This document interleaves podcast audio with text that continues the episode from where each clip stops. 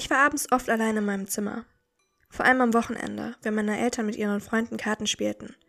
Oder mal wieder in irgendeinem schicken Restaurant ein Abendessen ohne mich genossen. Doch ich wusste auch, wie ein angenehmer Samstagabend aussehen kann. Die meiste Zeit saß ich mit erleuchtenden Lampen und heruntergelassenen Rollläden, die auch das letzte Licht der Nacht erstickten, in meinem Zimmer am Schreibtisch, zockte etwas am PC, klickte mich auf YouTube von Video zu Video oder las mir in Internetforen irgendwelche Geschichten durch. Manche mag es wundern, dass ich am Wochenende nichts mit Freunden unternahm. Doch die waren nun mal vorwiegend saufen und liefen von einer Disco zur nächsten, bis sie kaum noch in der Lage waren, in einer halbwegs geraden Linie einen Fuß vor den anderen zu setzen. So gerne ich auch ab und zu mal etwas trank, war mir diese ständige Saufen gehen und verkatert aufzuwachen einfach zuwider. Da verbrachte ich lieber ein paar ruhige Stunden zu Hause, bevor mich die Müdigkeit häufig kurz nach Mitternacht ins Bett schickte. Doch noch saß ich an meinem PC, scrollte durchs Internet und hörte das unaufhörliche leise Ticken meiner Uhr. Es war schon nach 23 Uhr, als mich in der schleichenden Dunkelheit meines Zimmers plötzlich ein schriller Ton aus dieser angenehmen Ruhe riss. Mein ganzer Körper fuhr verschreckt zusammen und ich fegte die Computermaus ruckartig vom dazugehörigen Mauspad. Ich muss dringend diesen Standardklingelton umstellen, fluchte ich leise, während ich mit leicht schweißnassen Händen nach meinem Smartphone griff, welches klingelnd und vibrierend einen unglaublichen Krach erzeugte. Für einen Moment hatte es sich wirklich so angefühlt, als wäre mein Herz stehen geblieben. Dieses typische Gefühl, mit dem einen der Schrecken durch den ganzen Körper fährt, wie zum Beispiel dann, wenn man eine Treppenstufe verfehlt und denkt, dass man herabstürzt. Ich atmete tief durch und beruhigte mich. Ich drehte das Handy, um zu sehen, wer mich denn jetzt noch anrufen könnte. Für zwei oder drei Sekunden starrte ich ungläubig aufs Display. Ich erwartete, dass meine Freunde vom Feiern anriefen, mal wieder fragten, ob ich sie nicht abholen könnte. Oder mir in irgendeiner besoffenen und schwer verständlichen Standpauke erklärten, dass ich gerade den besten Abend des Jahres verpassen würde und doch noch dringend nachkommen müsse. Oder dass es meine Mutter war, um mir zu erzählen, dass sie mal wieder den Haustürschlüssel vergessen hätten und ich ihnen doch bitte die Tür aufmachen solle. Doch so war es nicht. Eigene Rufnummer ruft an. Leise las ich die Worte, die mir entgegenleuchteten und den dunklen Raum mit schwachem Licht erhellten. Was sollte das bitte bedeuten? Wie sollte ich mich denn selber anrufen, ohne zuvor eine Nummer gewählt zu haben? Und überhaupt, war so etwas denn eigentlich möglich? Es war verwirrend, doch aus purer Neugier und dem typischen Verlangen, ein unbekanntes Telefonat anzunehmen, wischte ich das grüne Hörersymbol nach oben und akzeptierte damit den Anruf. Ich nahm das Handy an mein Ohr und lauschte, ohne zu wissen, was mich erwarten könnte. Vielleicht eine Rückkopplung, in der ich meine eigene Stimme hörte? Oder auch einfach gar nichts, da es sich einfach um einen technischen Fehler handelte. Doch da war etwas am anderen Ende. Ich hörte ein schweres Atmen, das von einem Schluckgeräusch kurz unterbrochen wurde, bevor es in der gleichen Intensität fortfuhr. Ein Gefühl des Unbehagens stieg in mir auf und verpasste meinem gesamten Körper eine Gänsehaut. Hallo? Mit leicht zitternder Stimme unterbrach ich die Stille. Das schwere Atem stockte kurz und eine Stimme flüsterte mir entgegen. Hallo, wer ist da? Kannst du mir bitte helfen? Die Stimme klang vertraut. Ich wusste definitiv, dass ich sie bereits mehrfach gehört hatte. Doch so sehr ich auch nachdachte, mir fiel nicht ein, woher ich sie kannte. Sie klang zudem leicht verzerrt, was ein Wiedererkennen zusätzlich so erschwerte. Etwas unsicher antwortete ich der männlichen Stimme am anderen Ende. Was meinst du mit wer ist da? Du hast mich doch angerufen. Ich war verwirrt. Waren es doch meine Freunde, die sich einen Scherz mit mir erlaubten? Nein, ihre Stimmen hätte ich doch sofort erkannt, auch bei dieser miserablen Qualität. Ich, sagte die Stimme zögerlich. Ich habe einfach irgendeine Nummer aus meinen Kontakten angeklickt. Ich brauche dringend Hilfe. Da wollte mich doch jemand verarschen, oder? Die Angst, die in der Stimme klang, klang beunruhigend echt. Ich verstand in meinem müden Zustand wirklich nicht, was sich hier gerade abspielte. Anscheinend war ich in der Kontaktliste dieser Person, also mussten wir uns doch irgendwoher kennen. Doch wieso flüsterte er? Und warum klang er so seltsam panisch?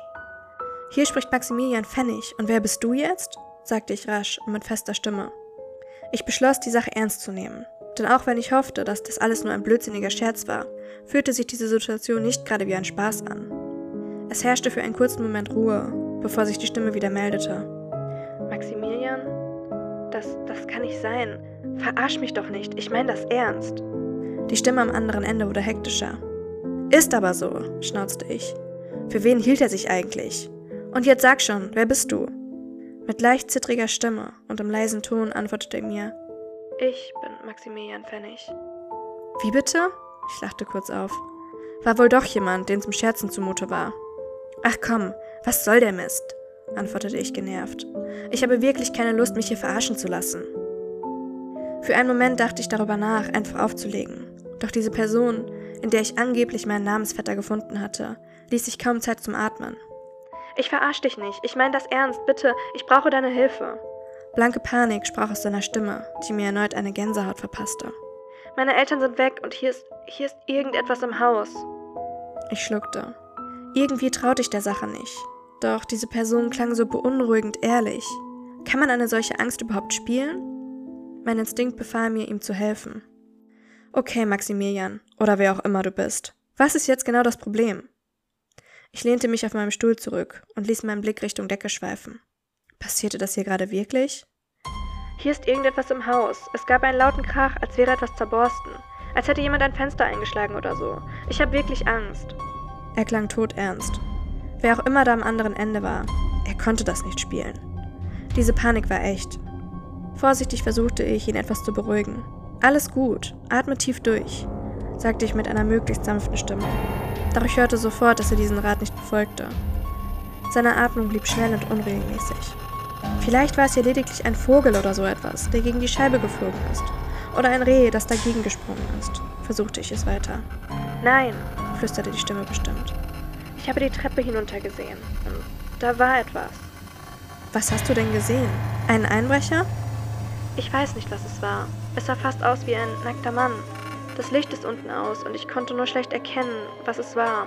Es hatte lange, dürre Arme und der Rücken war so mager, dass ich seine lange Wirbelsäule erkennen konnte. Genauestens lauschte ich seinen Ausführungen. Jedes Wort, das diese zittrige Stimme von sich gab, fesselte und verunsicherte mich gleichermaßen. Es, es lief quer durch den Raum, riss unseren Esstisch um, warf Gläser aus dem Schrank und öffnete Türen. Ich bekam Panik und schlich in mein Zimmer zurück. Was, was soll ich denn jetzt nur tun? Maximilians Stimme wurde immer hysterischer. Wer auch immer mit mir sprach, er hatte Angst und hoffte auf meine Hilfe. Angestrengt dachte ich nach und mit zugekniffenen Augen rieb ich mir die Stirn. Irgendwie wollte ich ihm helfen und ich hatte auch schon eine Idee. Gut, begann ich und versuchte möglichst beruhigend zu klingen. Am besten versteckst du dich irgendwo und rufst dann die Polizei. Sag mir doch einmal, wie dein Zimmer aussieht. Dann suchen wir dir ein Versteck. Wenn irgendein wahnsinniger Obdachloser oder Drogenjunkie auf der Suche nach Bargeld in sein Haus eingestiegen war, konnte die Polizei ihm tausendfach besser helfen als ich. Gerade vom Telefon aus konnte ich sowieso nichts ausrichten.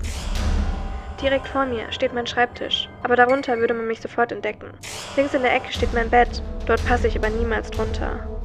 Hinter mir steht mein alter Kleiderschrank. Der ist recht groß, aber er geht nur schwer auf, da mir der Griff abgebrochen ist.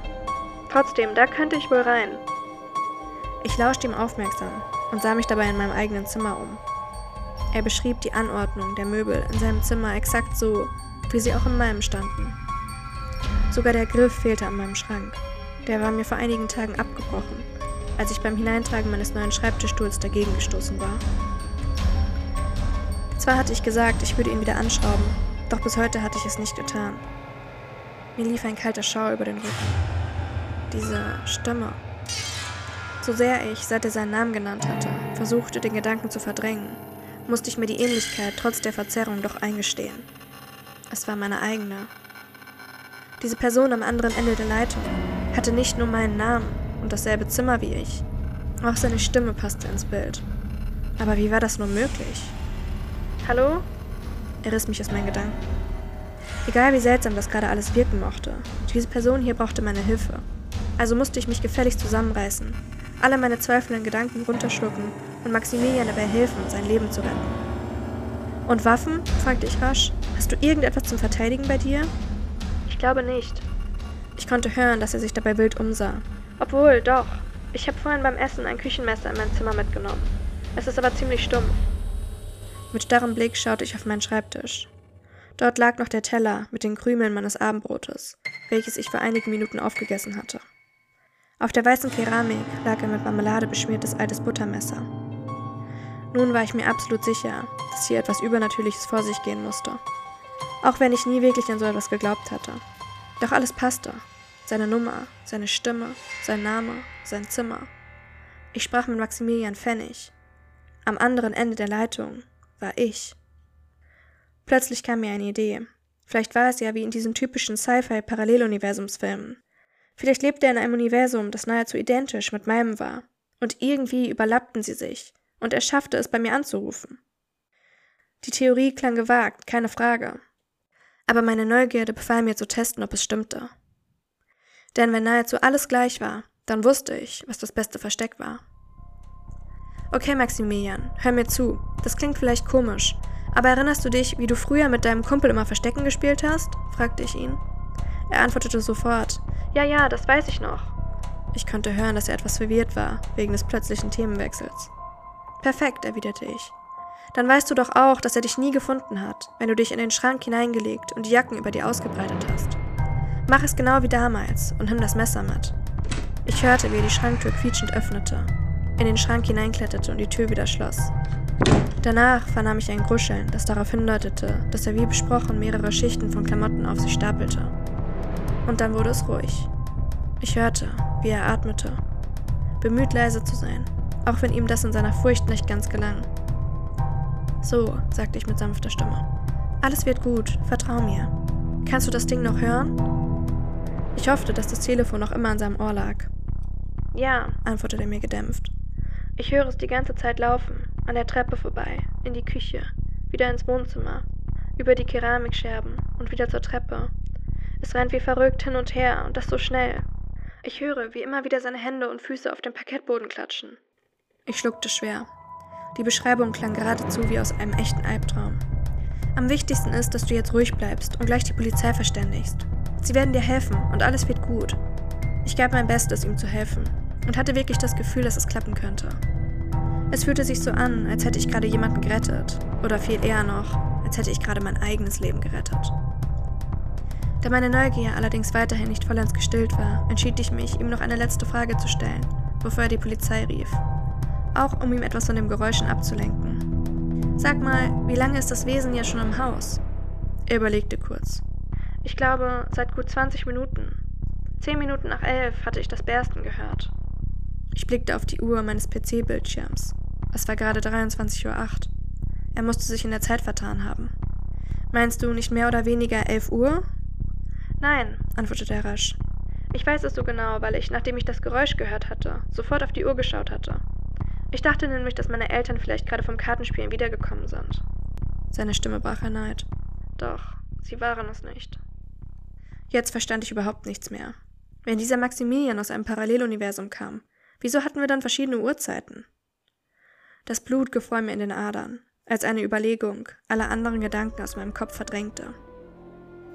Was, wenn ich nicht mit einer Version von mir aus einem Paralleluniversum sprach? Was, wenn ich stattdessen mich selbst aus der Zukunft am Handy hatte? Ich blickte erneut auf meine Computeruhr, die mir 23.09 Uhr anzeigte.